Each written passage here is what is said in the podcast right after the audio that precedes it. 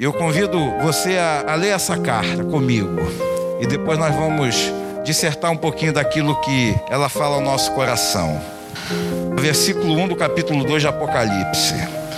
A hoje da igreja em Éfeso escreve: Estas coisas diz aquele que conserva na mão direita as sete estrelas, que anda no meio dos sete candeeiros de ouro. Ali já Jesus se anunciando para aquela igreja. Jesus ali assegurando aqueles crentes de Éfeso que quem escreve essa carta, quem conversa com eles, quem interage com eles, é aquele que conserva na mão direita as sete estrelas e anda no meio dos sete candeeiros de ouro, ou seja, o Senhor da igreja. Ali Jesus inspira o apóstolo João já para fazer uma introdução assim: olha, essa carta quem está escrevendo é João, mas quem está mandando sou eu, Jesus. Jesus dizendo. E ele não quer dizer outra coisa para essa igreja de Éfeso: olha, eu estou no meio de vós, eu estou no meio da igreja, eu tenho controle de todas as coisas, eu passeio no meio dos sete candeeiros, eu tenho o domínio e o controle de tudo que acontece, absolutamente tudo. Não obstante a cidade de Éfeso ser uma cidade pecadora, não obstante a cidade de Éfeso ser uma cidade idólatra, não obstante nada, eu, Jesus, tenho o controle de todas as coisas.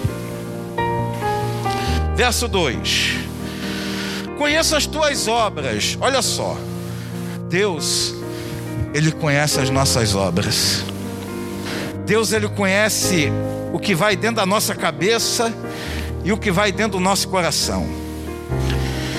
Ainda a palavra não me chegou à língua, o Senhor já a conhece.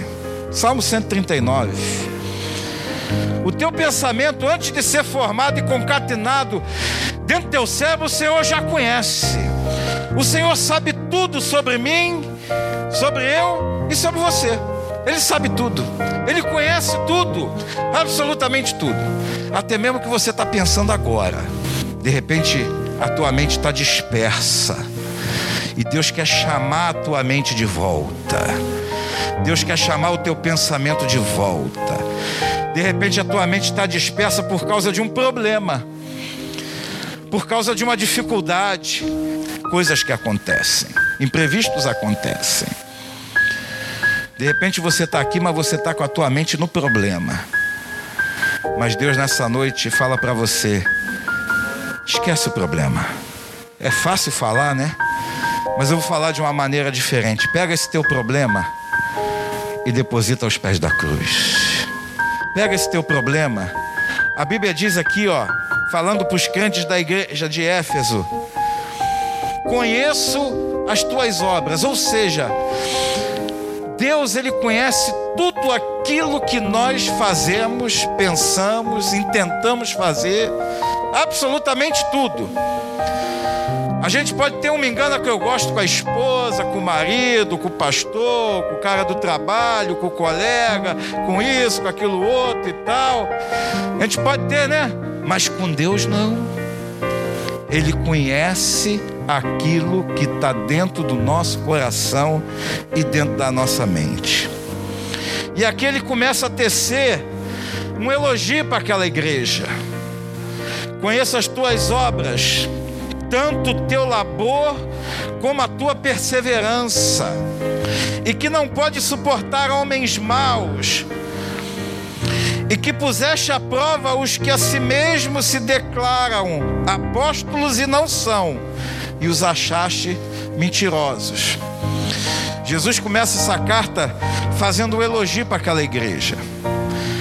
De repente, Deus tem alguns, Jesus tem alguns elogios para fazer para nós. Olha, Pastor Roberto, conheço as tuas obras. Eu sei que você gosta da minha palavra. Eu estou aqui no mundo, né? Para vocês poderem ter entendimento. E ali Jesus pode tecer algum elogio para mim e para você. De repente, Jesus tem alguns elogios para fazer para nós. Não que mereçamos nada, porque tudo é por graça. Mas ali ele começa, olha, conheça as tuas obras, tanto o teu labor como a tua perseverança. Caramba, era uma igreja interessante, a igreja de Éfeso. Era uma igreja que aqui Jesus elogia o labor e a perseverança. Ou seja, eles trabalhavam. Eles trabalhavam para o Senhor. Continuando. Conheço o teu labor e a tua perseverança. Nós estamos aqui porque nós perseveramos. E às vezes eu fico vendo irmãos, eu ouço assim, eu fico olhando, eu não entendo. Que às vezes tem algum problema dentro da igreja, a primeira coisa é meter o pé da igreja, sair da igreja. Não persevera.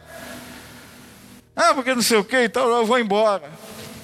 Irmão, se você tiver problema no trabalho, você vai embora do trabalho? Não vai. Se você tiver problema na tua faculdade, você vai largar a faculdade? Não vai, você não vai encarar. A igreja, todo lugar tem problema, irmãos. Aí você às vezes coloca, tenta colocar a culpa em Deus. Não, porque não, sei o que, nada. Falta de perseverança.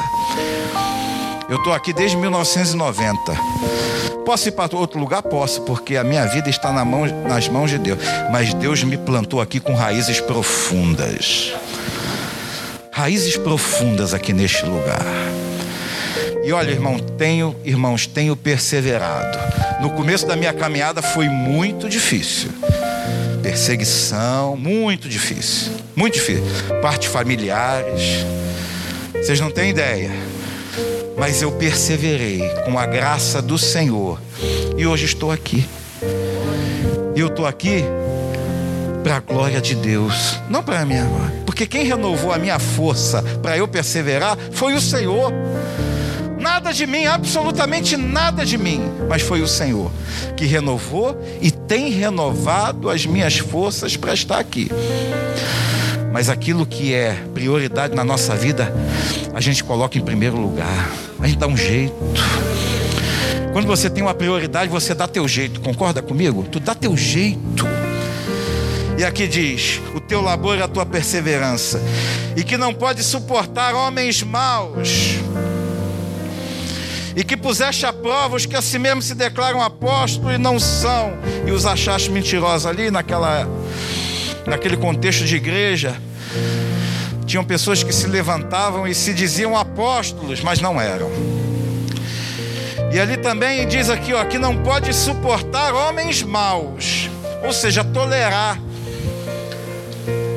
Consegue tolerar.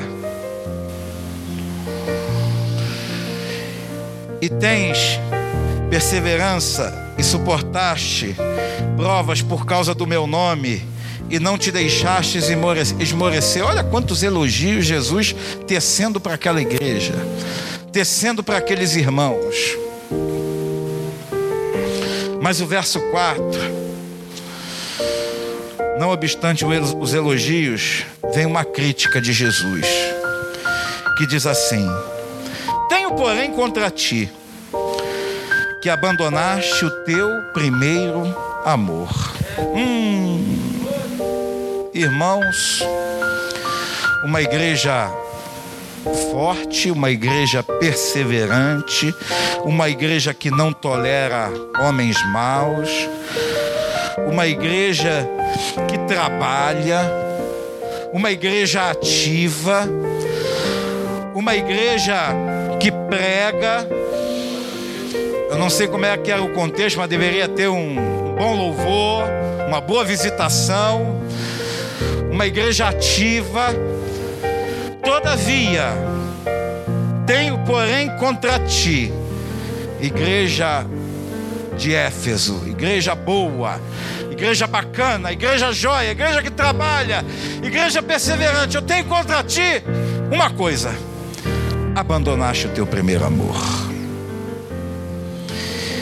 É esse contexto que eu quero trazer para nós nessa noite. É esse contexto. Irmãos, vivemos um momento, temos vivido não só o ano 2020, mas eu desde que eu me entendo por cristão, eu vejo esse movimento. Temos vivido momentos, irmãos, em que muitas pessoas têm levado o Evangelho como algo superficial, algo raso, algo que não tem muita importância. Tem importância? Tem, tem importância. É importante? É importante. Você criar os filhos na igreja, você sabe conviver com boas pessoas, onde o nível de pecado é bem menor do que aí no mundo, porque tem erro, irmão. Todo lugar tem. Mas é legal, é bacana, é joia, é interessante. Mas muitas pessoas, irmãos, têm perdido o primeiro amor. E o que é perder? Perder o primeiro amor. Perder o primeiro amor é perder o brilho nos olhos. Sabe aquele casal que está casado já há muito tempo? São fiéis, nunca adulteraram, mas são ali casados há muitos anos e tal, não sei o que. Joia, exemplo, mas que perderam o brilho nos olhos um pelo outro. É mais ou menos isso. É mais ou menos isso. Você está aqui, mas isso aqui não é algo que faça você borbulhar. Não é algo que faça você sentir algo diferente. Não é algo que faça você ter vontade de estar aqui todos os dias. Não é algo que faça você reclamar para Deus, meu Deus, só tem culto quinta e domingo. Poderia ter todo dia, meu Deus, seria ótimo, maravilhoso. É mais ou menos por aí. Perder o primeiro amor é você, de repente, se conformar com algumas coisas e tolerar algumas coisas. Você perder o primeiro amor é de repente você ser mais tolerante com o pecado. É assim mesmo. É desse jeito. Como é que o nosso saudoso pastor José falava? É, nada a ver. Não tem nada a ver. Isso aí é a modernidade e tal, não sei o quê. De repente, a perda do primeiro amor vai por, essa, por esse caminho também. Você ser mais tolerante com as coisas do mundo você ser mais tolerante com o pecado, você ser mais tolerante com a sociedade. Não que você deva ser intolerante, mas que você não tolere o erro e não compactue com ele. Que você saiba que Deus te chamou para você ser sal da terra e luz do mundo, para você fazer a diferença nessa sociedade, nessa geração. De repente, você está cedendo ou sendo tolerante com um prato de lentilhas que estão lhe apresentando. De repente você não comeu ele todo, mas está ali nas beiradas e tal, está provando. Ou quem sabe flertando com o pecado, ou andando na beira do abismo. Ah, não, eu estou seguro porque eu estou em Jesus, não sei o que, mas o abismo está aqui, ó. Mas eu estou aqui, de repente tu resvala numa pedra e ó, cai. Repente a tua guarda está baixa. De repente você não é mais aquele quem você era. De repente você perdeu o entusiasmo. De repente você perdeu a intensidade, a devoção. De repente você perdeu a vontade de ler a Bíblia. Você, ah, eu até leio, eu leio a Bíblia, mas não leio como eu deveria ler ou não lê como lia há anos atrás, quando você se converteu. Eu lembro uma vez, irmãos, é até engraçado. Eu estava colocando um ventilador, lembro como se fosse hoje, lá na Intendente Magalhães. Lá na Intendente Magalhães. Aí, furando a parede, tal, colocando um ventilador. Tinha o púlpito, quem lembra lá sabe, tinha um ventilador de um lado, um ventilador do outro tal. Eu estava lá, eu não sei o que, que eu arrumei, que a broca ela resvalou, a máquina saiu da minha mão E eu cortei a mão e comecei a sangrar. Irmãos, eu me alegrei porque eu estava sangrando pelo Senhor. Olha só. Parece engraçado, mas não é não. Eu me regozijei, eu falei, meu Deus, eu estou derramando sangue pela obra, que maravilha, que maravilha. Que nós possamos ter esse entendimento e esse sentimento. E se por alguma vicissitude da vida você perdeu isso, Deus te chama nessa noite para voltar ao primeiro amor, para voltar às práticas das primeiras obras, para você sangrar pelo Senhor e se alegrar e se regozijar. Para você ter vontade de estar aqui todos os dias, ainda que não seja possível por causa do calendário, por causa do teu trabalho, por causa do série de coisas. Ainda que você não venha, ainda que você esteja trabalhando domingo à noite, mas o teu coração esteja aqui dentro do culto. Você está fora, está viajando, está não sei o quê, pode estar até passeando. Ah, eu estou passeando. Ah, eu estou trabalhando, eu estou no céu, eu estou longe, milhas daqui, mas o meu coração está lá no Senhor, está dentro da igreja. É isso que Deus quer, é isso que Deus fala para nós nessa noite, de uma maneira muito clara, um papo muito reto, sem meias palavras. Como Deus falou ao meu coração, tenho porém contra ti que abandonaste o teu primeiro amor. Não fala que perdeu o primeiro amor. Não fala que deixou de fazer, não fala, diz que abandonou o primeiro amor. Ou seja, virou as costas. Ah, não, isso aqui não, isso aqui deixa para outro. Tá cheio de obreiro, diácono, novinho aí para fazer. Tem muita gente para falar, não, deixa para lá. Irmãos, quem me conhece sabe, tem que lavar banheiro da igreja comigo mesmo. Vamos lavar banheiro, vamos capinar, vamos fazer isso, vamos fazer aquilo outro. Isso é o primeiro amor, irmãos. E esse primeiro amor, ele precisa arder dentro de nós. Precisa arder. A gente precisa ter fogo dentro de nós. O fogo arderá continuamente sobre o altar, não se apagará. Eu não sei como está o teu fogo, como está a tua chama espiritual. Mas eu sei de uma coisa: Deus quer jogar gasolina santa sobre você nessa noite.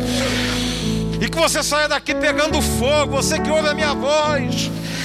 Nessa noite seja cheio de Deus, cheio do fogo do Espírito Santo, cheio do primeiro amor, cheio desse sentimento de buscar o Senhor em primeiro lugar, e todas as demais coisas serão acrescentadas.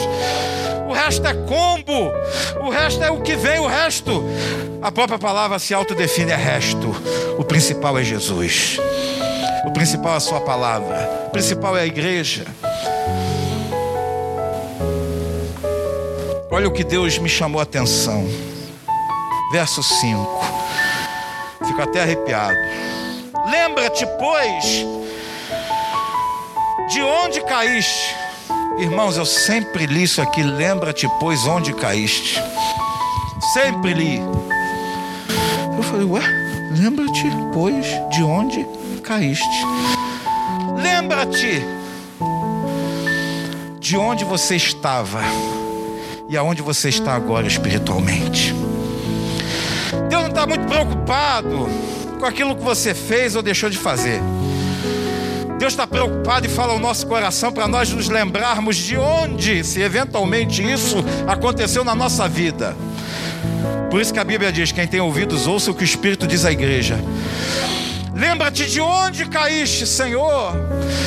Eu estava num nível abençoado. Senhor, eu tinha um ministério frutífero. Senhor, eu li a tua palavra todo dia, eu orava todo dia, eu jejuava, Senhor, eu te buscava, eu santificava a minha vida. Senhor, eu fazia a tua obra, eu visitava, Senhor, Senhor. E Deus me trouxe à memória tantas coisas, não que eu tenha caído, mas tantas coisas que no princípio da minha caminhada eu fazia e hoje eu não faço mais, por, por conta de vários motivos. E eu falei, meu Deus, eu quero voltar à prática das primeiras obras. Senhor, em nome de Jesus, Eu quero ter esse brilho nos olhos. Eu quero respirar a igreja. Eu quero viver a igreja. Eu quero viver na comunhão dos santos. Eu quero fazer a vontade de Deus. Eu quero que Deus fale comigo em sonhos, na Sua palavra, através de louvores. Eu quero que Deus, Ele fale comigo. Filho, é isso, isso, isso, isso. Eu quero falar com Ele, eu quero interagir com Ele. Eu quero ser íntimo de Deus, íntimo de Deus. Eu quero que Deus me chame de amigo. É isso que eu quero quero ter liberdade no Espírito Santo. Falar para Ele, Senhor, eu estou desse jeito aqui, estou todo ruim, estou triste, estou irado, estou isso, aquilo outro. Senhor, eu quero ver Deus como Pai, como Aba Pai, como Paizinho, Pai querido. Eu quero me deitar nos braços de Jesus. Eu quero convidar Ele para estar no meu leito. Eu quero convidar Ele para estar no meu trabalho. Eu quero convidar Ele para estar na minha igreja. Eu quero convidar Ele para andar comigo todos os dias da minha vida. É isso que eu quero. É isso que eu quero. E é o que Deus tem falado ao meu coração. E eu lendo esse texto, lembra-te, pois de onde caíste? O que você fazia que você não faz mais? O que você fazia que você deixou de fazer? volta, arrepende-te e volta à prática das primeiras obras.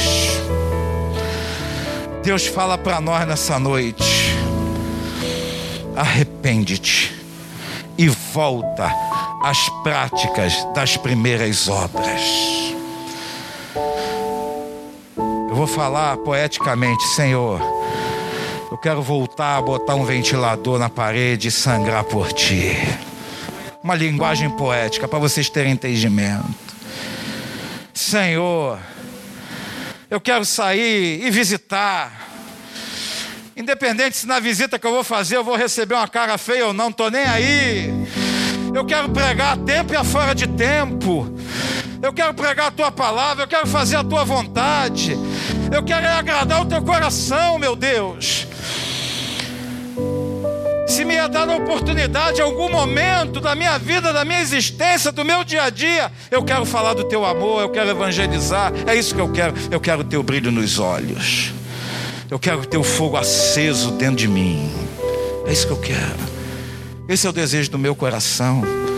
Por isso que a Bíblia fala assim, ó, Jesus falando para aquela igreja, arrepende-te volta à prática das primeiras obras. Senhor. Sabe aquele primeiro amor, aquele novo convertido, que tudo é novidade? Tudo é novidade. Eu fiquei lembrando, lembra do sítio do Pina, Cláudia? Tudo novidade. Que novidade, novidade. Sítio do Pina era um sítio que a gente se reunia lá em 1990. Muito legal, né? Tudo novidade. Eu vim do mundão, para mim era tudo novidade que novidade, que legal, que bacana, que não sei o que. Você virava à noite, né, fazia, orava, ia para o meio do mato buscar o Espírito Santo, não sei o que e tal. Que novidade. Você come, começando a caminhada com o Senhor, aprendendo, aprendendo dele, aprendendo, aprendendo. Você não sabe nada, mas está aprendendo do Senhor. Tudo novidade como isso alegrava o meu coração, como meu coração era alegre ali caminhando e tal. Ainda que o inimigo se levantasse, eu estava alegre. Eu sou alegre, eu estou alegre. Porque eu estava fazendo a vontade de Deus, porque eu sei da onde Deus me resgatou. Você sabe da onde Deus te resgatou. Você sabe quem você era e o que você é agora. Você sabe. Você sabe a obra maravilhosa que Deus fez na tua vida, no teu caráter, na tua mente, no teu coração, na tua família. Você sabe. Por isso que a Bíblia diz: Ele resgatou do império das trevas. Houve um resgate. Você estava ali cativo, escravizado nos seus pecados, nos seus usos e costumes, nos seus conceitos e preconceitos. Aí entra Jesus divinamente na tua vida e intervém de forma sobrenatural e resgata você daquela vivência e transporta para o reino de Deus. Não, agora eu estou aqui. Como é que o flamenguista fala? É outro patamar. Eu não sou flamenguista, mas fala assim: é outro patamar. É outro patamar é outra vibe, é outro nível. Irmãos, somos, estamos desse mundo, mas nós não somos desse mundo. Estamos aqui como peregrinos, estamos aqui de passagem. Eu louvo a Deus porque 30 anos estou aqui, meus filhos cresceram aqui. Viraram homens dentro da igreja. Não tem preço que pague. Não tem preço que pague. Não tem preço que pague. Jefferson, você está fazendo a melhor coisa, está ali deitado, rabiscando. Já derrubou aqueles lápis de cor no chão. Já fez. Está ali, ó. Melhor lugar para estar. Não é na Disneyland. Você pode até ir na Disneyland. Você pode, pode tudo. Mas está ali, ó. No momento é o melhor lugar que ele está, nos pés dos pais ali brincando, tal. De repente não está nem entendendo o que eu estou falando, nem prestando atenção, mas a palavra está. A palavra de Deus ela percorre a terra velozmente, velozmente. Arrepende-te e volta à prática das primeiras obras. Tem um senão. E se não venho a ti e moverei do teu, do seu lugar o teu candeeiro, caso não te arrependas. Irmãos, tem uma exortação. Tem uma exortação. Jesus começa com um elogio, passa por uma crítica, agora passa por uma exortação. Olha, arrepende-te. Muda, volta. Volta. Você que me ouve, volta. Que seja hoje, que seja agora, volta. Volta. Você que está andando por caminhos tortuosos, volta.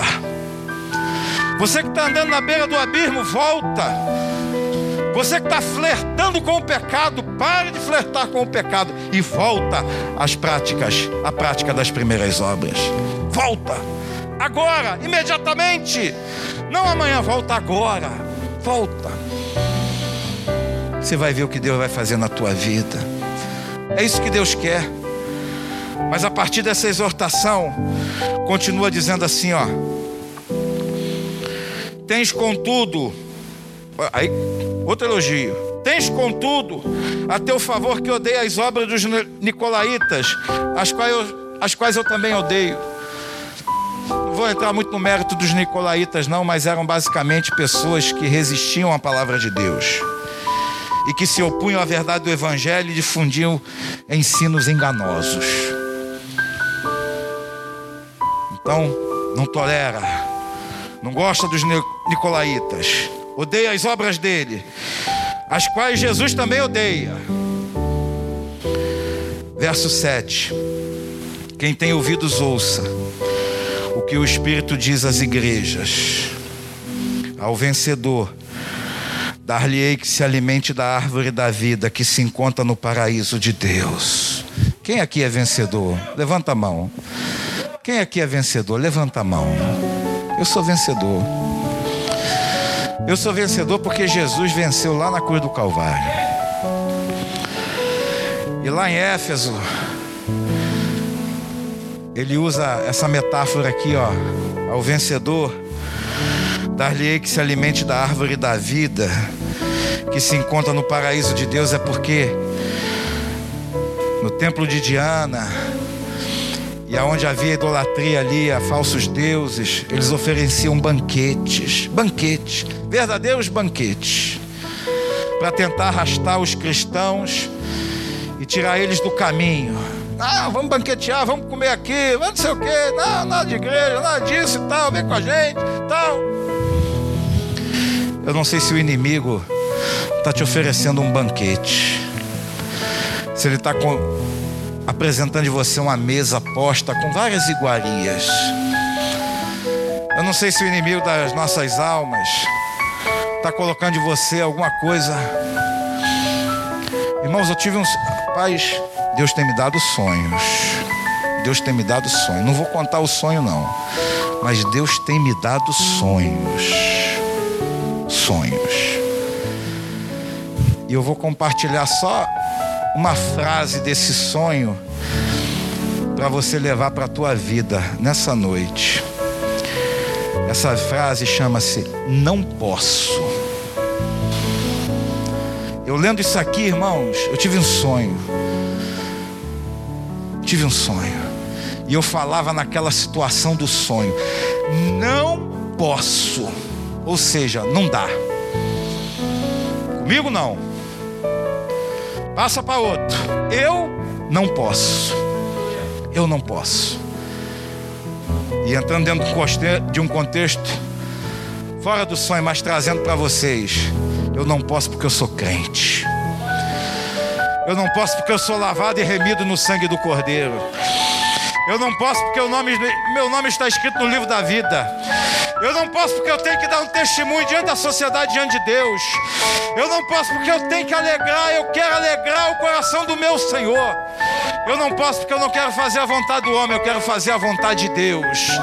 Eu não posso porque eu não quero agradar homens, eu quero agradar ao Senhor. Eu não posso eu estou santificando a minha vida. Eu não posso. Falava com autoridade. Eu não posso o mundo espiritual deve estar tremendo aí. Mas Deus vai te dar autoridade em alguma ocasião para você falar: Eu não, eu não posso. Em detrimento disso aqui, ó, em detrimento da palavra de Deus. Então, se o inimigo está te oferecendo um banquete, iguarias, se o inimigo está te oferecendo coisas interessantes, coloca diante de Deus. Sabe por quê? Porque muito mais do que esse banquete que o inimigo está te oferecendo, Deus tem uma promessa que ao vencedor dar-lhe-ei que se alimente da árvore da vida que se encontra no paraíso de Deus. Deus tem coisa muito melhor para você, muito melhor. Vem o ministério de louvor. Deus tem coisa muito melhor para você e para mim banquete que nos oferecem aqui neste mundo, nesta terra, não me interessa. O que eu quero é me alimentar da árvore da vida. O que eu quero é estar ligado com o Senhor. O que eu quero é estar na presença dEle. O que eu quero é passar a eternidade me alimentando do Senhor, na presença dEle. O banquete tem prazo de validade. Você come tal, se alegra ali naquele primeiro momento e tal, depois passa, depois acaba tudo. Mas a árvore da vida é eterna. Esse alimento é eterno. Nunca mais você terá fome, nunca mais você terá sede. Porque o Senhor vai te alimentar para o resto da eternidade. E você vai estar na presença dEle. Que seja hoje, que seja agora. Em nome de Jesus.